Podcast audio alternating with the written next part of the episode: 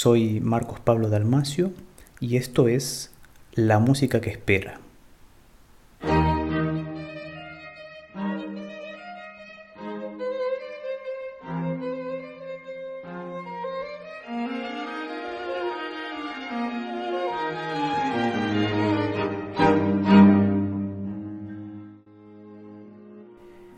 En el programa número 6 escuchamos además del primer cuarteto que Beethoven compusiera, un arreglo para cuarteto de cuerdas de una sonata para piano que había escrito unos pocos años antes.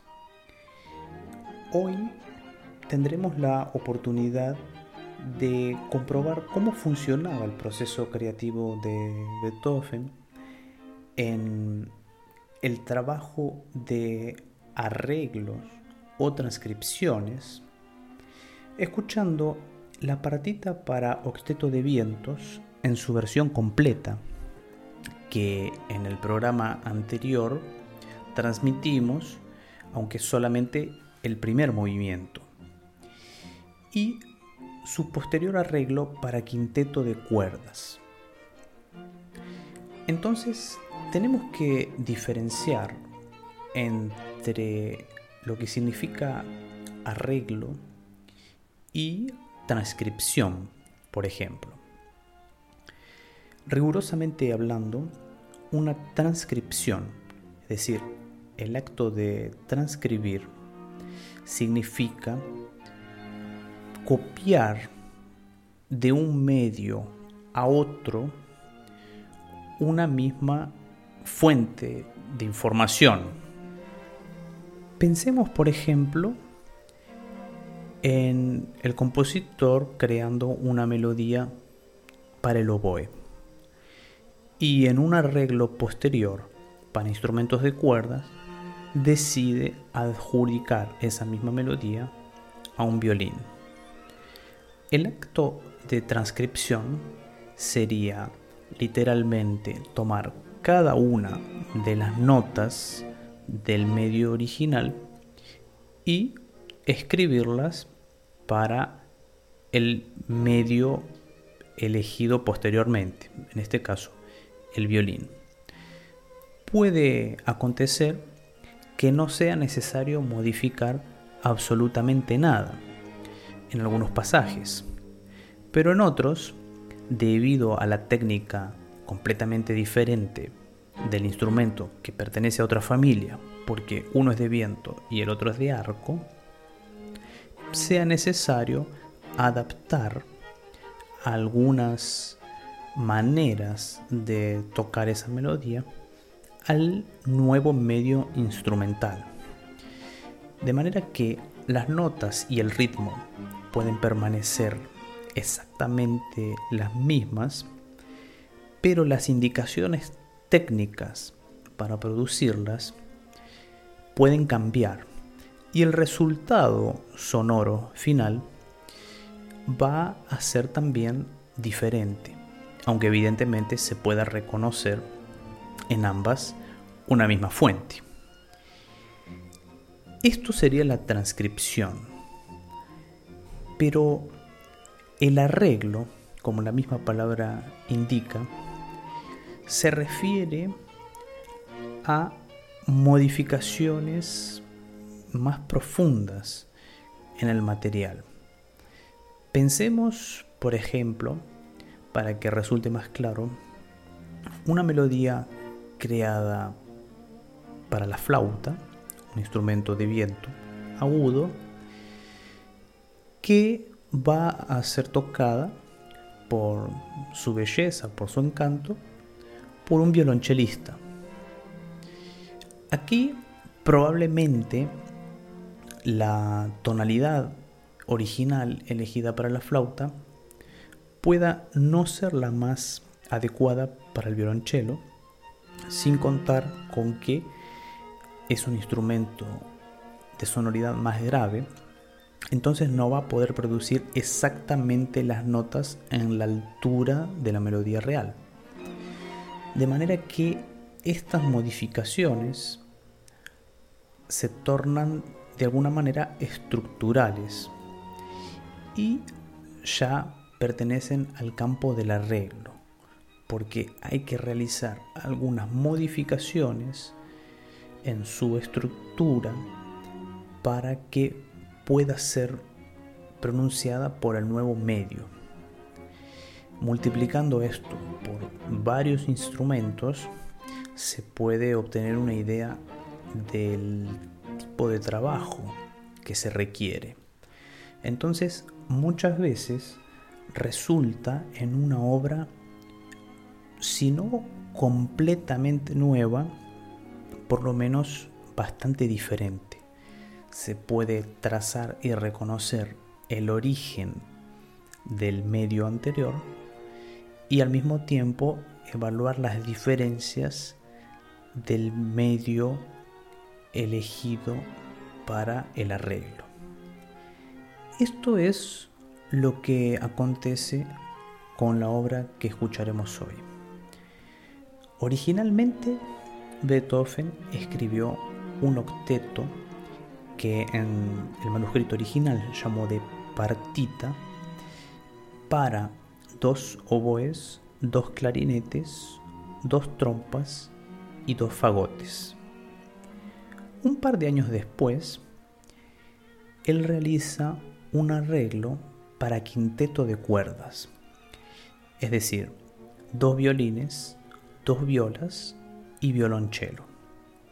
Mantiene la tonalidad original de mi bemol mayor, pero tiene evidentemente que adaptar lo que hacían los instrumentos de su obra original para la idiosincrasia del nuevo medio elegido. Instrumentos solamente de viento para instrumentos solamente de cuerda. Y antes eran ocho y ahora son cinco. Eso de por sí ya es un trabajo que hay que realizar.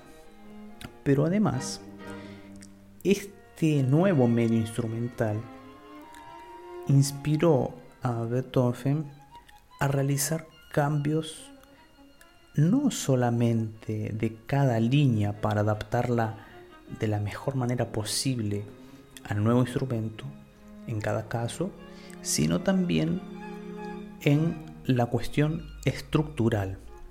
Por ejemplo, en el tercer movimiento, por citar un caso, el minueto, tiene un trío extra que no existe en la versión original.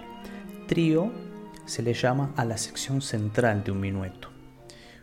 Uno escucha una parte que se divide en dos secciones, cada una de las cuales se repite, y luego viene una sección central llamada normalmente trío, que de alguna manera contrasta con la anterior. Después de esto, escuchamos nuevamente el material inicial, el minueto propiamente dicho. Cuando existe un segundo trío, viene entonces otra sección contrastante y después se escucha una vez más el minueto. En este caso, sin las repeticiones porque ya se escucharon la primera vez. Cuando el quinteto para cuerdas, publicado como Opus 4, apareció en 1797, fue anunciado como una obra nueva. Y de hecho, muchas personas lo consideraron superior al original. De hecho, parece que la sola presencia de la palabra arreglo sea la causa del relego al olvido de numerosas obras de primera calidad. Y este es realmente el caso, pues el compositor ha realizado importantes modificaciones, no solo instrumentales, sino también estructurales, como comentábamos antes, para adaptar la obra al nuevo medio de expresión. Entonces, resulta hoy de gran interés escuchar una obra muy poco conocida de Beethoven, como es este quinteto para cuerdas Opus 4, que nunca hizo parte oficial de su catálogo en la consideración del público o de los músicos. Siempre se consideró que Beethoven había escrito un solo quinteto, el quinteto en Do mayor, opus 29 de 1801, que será objeto de un programa posterior. Y como el que escucharemos hoy se consideraba siempre un arreglo de la partita para instrumentos de viento, se la pensó como una obra de menor importancia, no teniendo en cuenta el trabajo que Beethoven había colocado en ella, que como dijimos no era meramente una transcripción para vender copias de una música que fuese pasible de ser tocada con otros instrumentos, sino que realmente entendió que tenía que realizar un trabajo de otro índole, de otra índole, para poder expresar esas ideas musicales con un medio totalmente diferente y nuevo. Entonces, para poder efectuar la comparación, escucharemos primeramente en su versión completa la partita en mi bemol mayor para octeto de instrumentos de viento, dos oboes, dos clarinetes, dos trompas y dos fagotes, opus 103, recordando que este número no refleja el orden cronológico del catálogo, porque fue escrita entre 1792 y 1793, publicado póstumamente en Viena en 1830. Los intérpretes son miembros de la Orquesta Filarmónica de Berlín y los movimientos son cuatro. Primero, allegro, segundo, andante, tercero, minueto y cuarto, final de presto. Duración 22 minutos.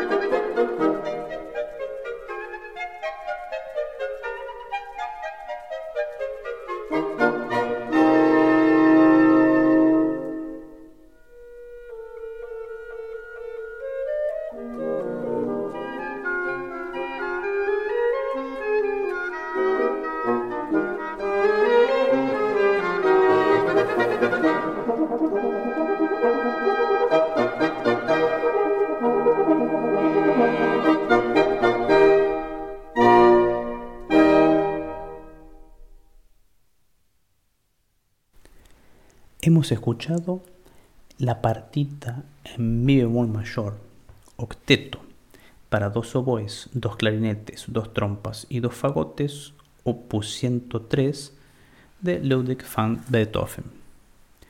A continuación, escucharemos el arreglo de esta obra que apenas dos años después, en 1795, hiciera el compositor para quinteto de cuerdas, manteniendo la tonalidad mi bemol mayor, pero realizando importantes cambios estructurales. Como versión de quinteto fue publicado en Viena en 1796. A título de curiosidad, por ejemplo, podemos notar que inclusive antes de escuchar ninguna nota, leyendo las indicaciones de andamento, de tempo, de velocidad de cada movimiento, en el primero ya encontramos una variante. En la partita original para vientos que acabamos de escuchar, el primer movimiento llevaba como indicación de tempo la palabra alegro. En la nueva versión, para instrumentos de cuerda, encontramos alegro con brío. Este con brío es una modificación del alegro, que significa rápido, indicando que además de la velocidad, hay un carácter especial que con brío, traduciendo literalmente del italiano, significa lo mismo en español. Entonces con brío, con ímpetu. Probablemente pueda ser interpretado como algo más rápido de lo que sería el mero alegro o al menos con un carácter cuya vehemencia deja poco espacio para momentos de contemplación plácida. Escucharemos a continuación el arreglo que fue considerado como una nueva obra, como comentamos antes, que Beethoven hizo de la partita en mi bemol mayor para octeto de vientos para la combinación instrumental de quinteto de cuerdas, es decir, dos violines dos violas y violonchelo. En mi bemol mayor, opus 4. También tenemos los cuatro movimientos anteriores. Como comentamos, el primer movimiento, en lugar de alegro, ahora dice alegro con brío. El segundo se mantiene andante. El tercero minueto allegretto, pero tiene trío primero y trío segundo, es decir, las partes contrastantes ahora contiene una más que en la versión original. Y el finale es presto. Es muy interesante poder escuchar comparando, además de la obra integral, primero una y después la otra, como es emitida aquí, cada movimiento por separado. La versión original de la partita en su primer movimiento, seguida por el primer movimiento del quinteto de cuerdas, después el segundo en la versión para vientos y el segundo en la versión para cuerdas y así sucesivamente.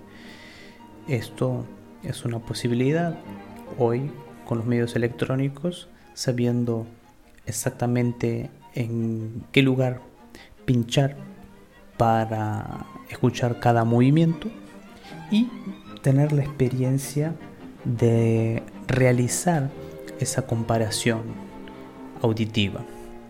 Puede ser inclusive entregándose al mero placer de la escucha despreocupada y comprobando posteriormente si algunas diferencias nos han llamado la atención.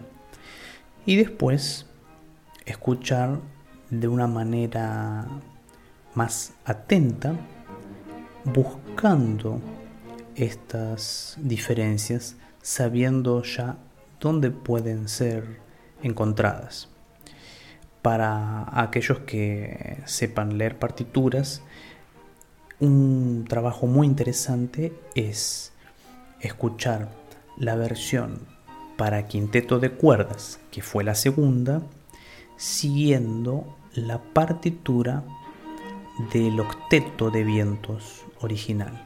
De esta manera, pudiendo encontrar los elementos faltantes o sobrantes en las diferentes versiones.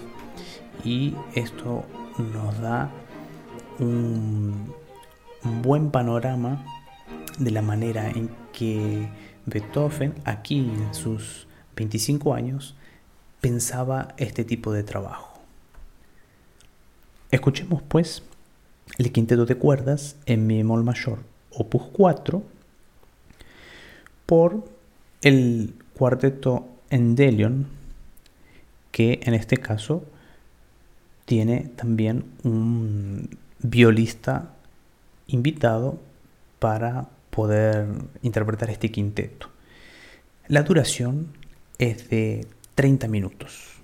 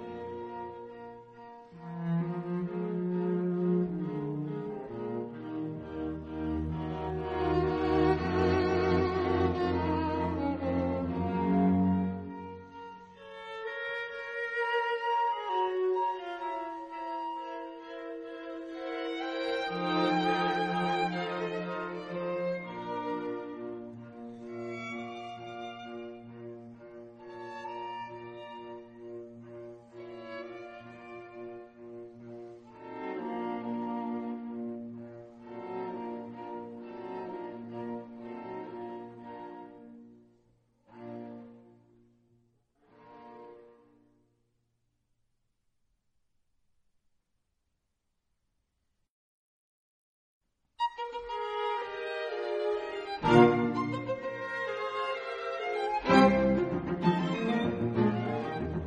you.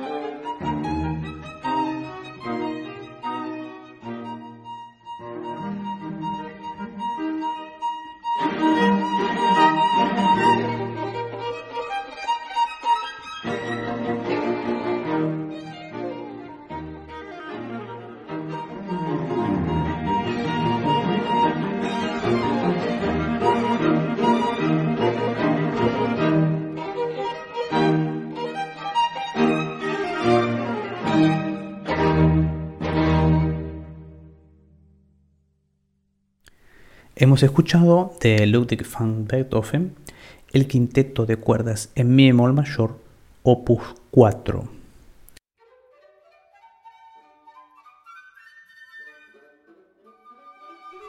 En los programas anteriores hemos escuchado música para instrumentos de cuerdas, cuartetos, música para instrumentos de viento en diferentes combinaciones de dúos, tríos, sextetos y octetos. Y en el programa de hoy, una misma obra en dos versiones bastante diferentes. Una solo para instrumentos de viento y otra solo para instrumentos de cuerda. En los próximos programas escucharemos familias instrumentales de los vientos y de las cuerdas combinadas entre ellas. Por ejemplo, tendremos la oportunidad de oír el sexteto para dos trompas y cuarteto de cuerdas de 1795 y una deliciosa serenata para flauta, violín y viola de 1797 a 1800. Entonces, queda la invitación para el próximo programa en el trabajo de Beethoven combinando diferentes familias instrumentales.